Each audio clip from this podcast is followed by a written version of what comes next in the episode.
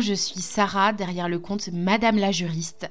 Ma mission à moi, c'est de faire en sorte que le droit ne soit vraiment plus vu comme ton ennemi, mais vraiment comme un allié dans ton business pour aller plus loin et pour atteindre plus facilement tes objectifs.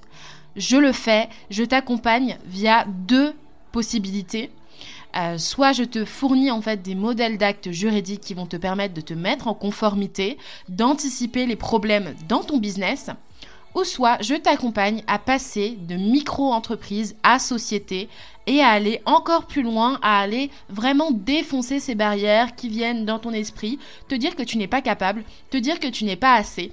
Et moi, vraiment, j'ai envie de te montrer que c'est possible parce que j'ai accompagné d'autres entreprises à le faire et parce que je suis passée moi-même par ces questionnements que tu te poses actuellement. Bienvenue dans ce nouvel épisode de podcast. Aujourd'hui, tu l'as deviné, nous allons parler de sujets fâcheux, de sujets qui vont peut-être te donner envie de t'arracher les cheveux. Nous allons parler des 5 signes qui montrent que tu n'es pas dans un bon équilibre juridique, ou du moins que ton équilibre juridique est instable. J'ai décidé de faire cet épisode de podcast pour vraiment un peu te secouer, te mettre un peu les coups de pied aux fesses, pour que tu te dises Ok, c'est bon, j'ai pas mal de choses à remettre à jour pour être vraiment safe dans euh, ma protection juridique. Il euh, y a du travail, mais je sais au moins quelles sont les choses prioritaires à vérifier et mettre en place pour ne pas me retrouver dans une situation où demain je pourrais être sanctionnée en cas de contrôle ou euh, encore pénalisée si jamais j'ai un client qui porte plainte contre moi. Premier élément. Déjà, je suis sûre à 100% que si jamais tu n'es pas dans un bon état d'esprit par rapport à ta protection juridique et que tu as l'impression que ton équilibre juridique est instable, c'est parce que tu n'as pas de process juridique clair. Aujourd'hui, tu n'as pas pensé ton parcours client sous l'angle juridique. Tu ne sais pas comment sécuriser la phase de prospection, ensuite la phase de vente, ensuite encore la phase euh, au cours de la mission, puis ensuite la fin de la mission. Et après la fin de la mission, la phase de fidélisation, euh, donc de satisfaction ou d'insatisfaction, la phase de résolution des litiges, euh, des problématiques, et ensuite de la phase de la suppression des données personnelles. De toutes ces étapes-là, tu ne sais pas euh, quelles sont les réponses à donner dans le cadre de ton entreprise. Donc ça, forcément, c'est un signe qui montre que ton équilibre juridique est instable parce que si demain, euh, il y a une faille à n'importe quelle de ces étapes-là, que ce soit au niveau de la prospection, que ce soit au niveau de la vente, que ce soit au niveau de la mission, euh, l'après-mission, l'après-vente, tu ne sauras pas comment réagir. Donc tu vas toujours être en mode surprise, genre oh, qu'est-ce qu'il faut que je fasse? Il faut absolument que je contacte telle ou telle personne, donc ce sera du temps perdu pour toi et pour ton entreprise, mais aussi euh, de l'énergie perdue pour ta protection juridique de manière générale. Deuxième signe qui montre que ton équilibre juridique est instable, c'est que tu ne connais pas vraiment tes clients. Si demain je te demande de me donner le nom, le prénom, l'adresse de facturation de tes clients et leur numéro SIRET si tu as des clients professionnels, tu ne sauras pas me répondre.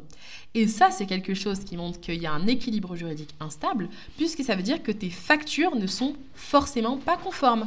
Tes documents juridiques ne peuvent pas être conformes si tu ne sais pas rattacher euh, l'obligation juridique à une personne réelle, une personne physique ou une personne morale. Donc là, forcément, ton équilibre juridique est instable et il faut absolument y remédier dans tes process. Troisième raison pour laquelle je pense aussi que ton équilibre juridique, il commence un petit peu à tomber en ruine, ou il n'a jamais commencé à y avoir les bonnes fondations, c'est justement parce que tu n'as pas les bons documents juridiques. Tu n'as pas les documents juridiques incontournables pour ton activité. A minima, il te faut au moins ta politique de confidentialité et tes conditions générales de vente pour exercer en sécurité. Et là, je te dis à minima. Mais si tu as un site internet, il te faut aussi des mentions légales. Si tu es organisme de formation, il te faut aussi des contrats de formation professionnelle ou des conventions de formation professionnelle, ainsi qu'un règlement intérieur. Donc c'est quand même pas mal de documents juridiques. Et à minima aussi, pour tout entrepreneur, il te faut des fameuses factures, parce que c'est ainsi que tu vas venir déterminer quelles sont les sommes euh, qui rentrent dans ton entreprise et de l'autre côté, quelles sont les sommes aussi qui sortent de ton entreprise en cas de contrôle, mais tout simplement toi, pour faire le bon suivi aussi des chiffres. Euh, imaginons, tu as euh, une personne qui travaille dans ta boîte, mais qui te vole un maximum d'argent, qui se fait des virements ou qui, voilà, qui fait des fausses factures ou autre, tu ne pourras pas retrouver la faille. Alors que là, si tu as un bon procès juridique où tu sais, tu as une bonne tenue comptable, bah, bien sûr que tu pourras t'y retrouver et tu auras aussi un bon relevé, en fait, finalement, de la réalité de pourquoi là, il y a telle ou telle somme qui disparaît, pourquoi là, il y a telle ou telle dépense qui est faite en amont, euh, qui est faite en abondance, pardon. Quatrième signe, finalement, que ça ne va pas trop bien au niveau de ta protection juridique, c'est que justement, tu n'envoies pas systématiquement de factures. Tu gardes peut-être seulement les reçus euh, de paiement de Stripe ou les reçus de paiement de PayPal et tu te dis, ah, ça suffit, euh, c'est vraiment ce qu'il faut pour euh, être protégé, j'ai respecté tout ce qu'il fallait. Et finalement, en fait, pas du tout. il te faut absolument des factures, que ce soit pour un petit montant, un grand montant, parce que c'est ce qui va venir prouver pourquoi tu as eu telle ou telle somme d'argent et pourquoi tu en as sorti euh, d'autres. Donc forcément, euh, si tu n'as pas d'émission de facture euh, systématique, au moins, je sais pas, dans ton process à la fin du mois, en début de mois, en milieu de mois, ou de manière automatique par des logiciels, tu n'es pas bon. Tu n'es pas du tout dans les bons filons pour en tout cas avoir un bon équilibre juridique.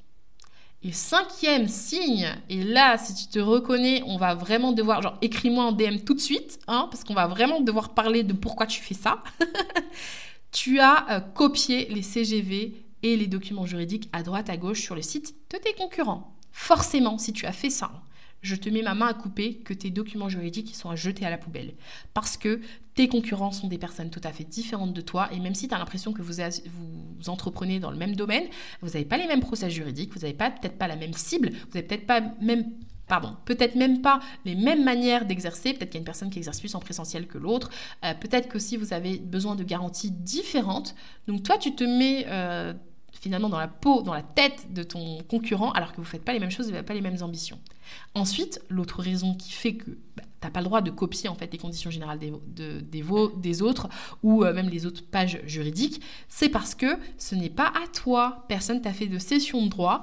Euh, l'auteur, s'il est avocat ou s'il est juriste, il a fait une cession de droit à son client. Euh, il n'a pas fait de cession de droit à toute la terre entière. C'est pas parce que le site internet est visible euh, par des inconnus que ces inconnus-là ont le droit de copier. Et on le sait très bien quand on fait copier-coller euh, sur des documents, on sait très bien que ça équivaut à du plagiat.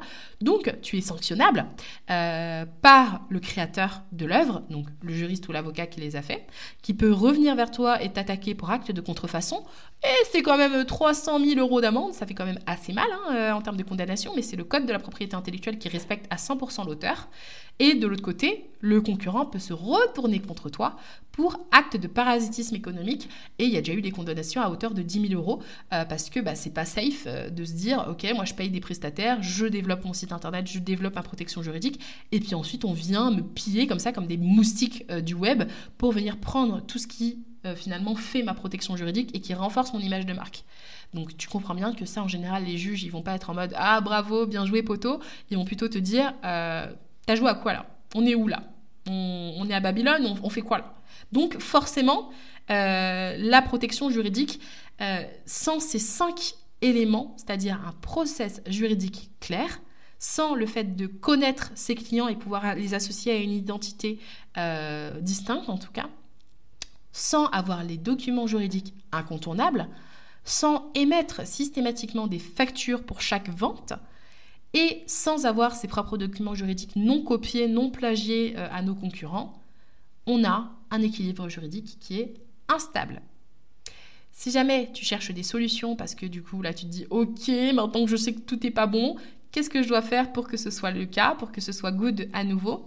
Je t'invite à télécharger directement en description de cet épisode de podcast euh, ton guide de la conformité adapté à ton domaine d'activité, donc que tu sois freelance prestataire de services, coach, consultante, euh, formatrice ou organisme de formation, ou encore vendeuse de produits digitaux ou de produits physiques, tu trouveras un guide tout à fait gratuit dans le lien qui est dans la barre de description.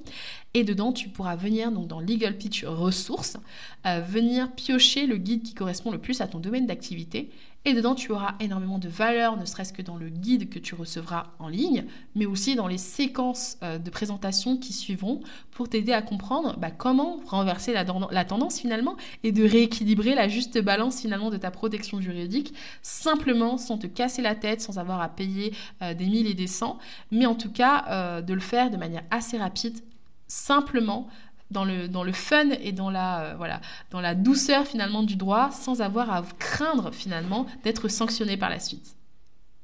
Je te dis à très bientôt pour un prochain épisode de podcast.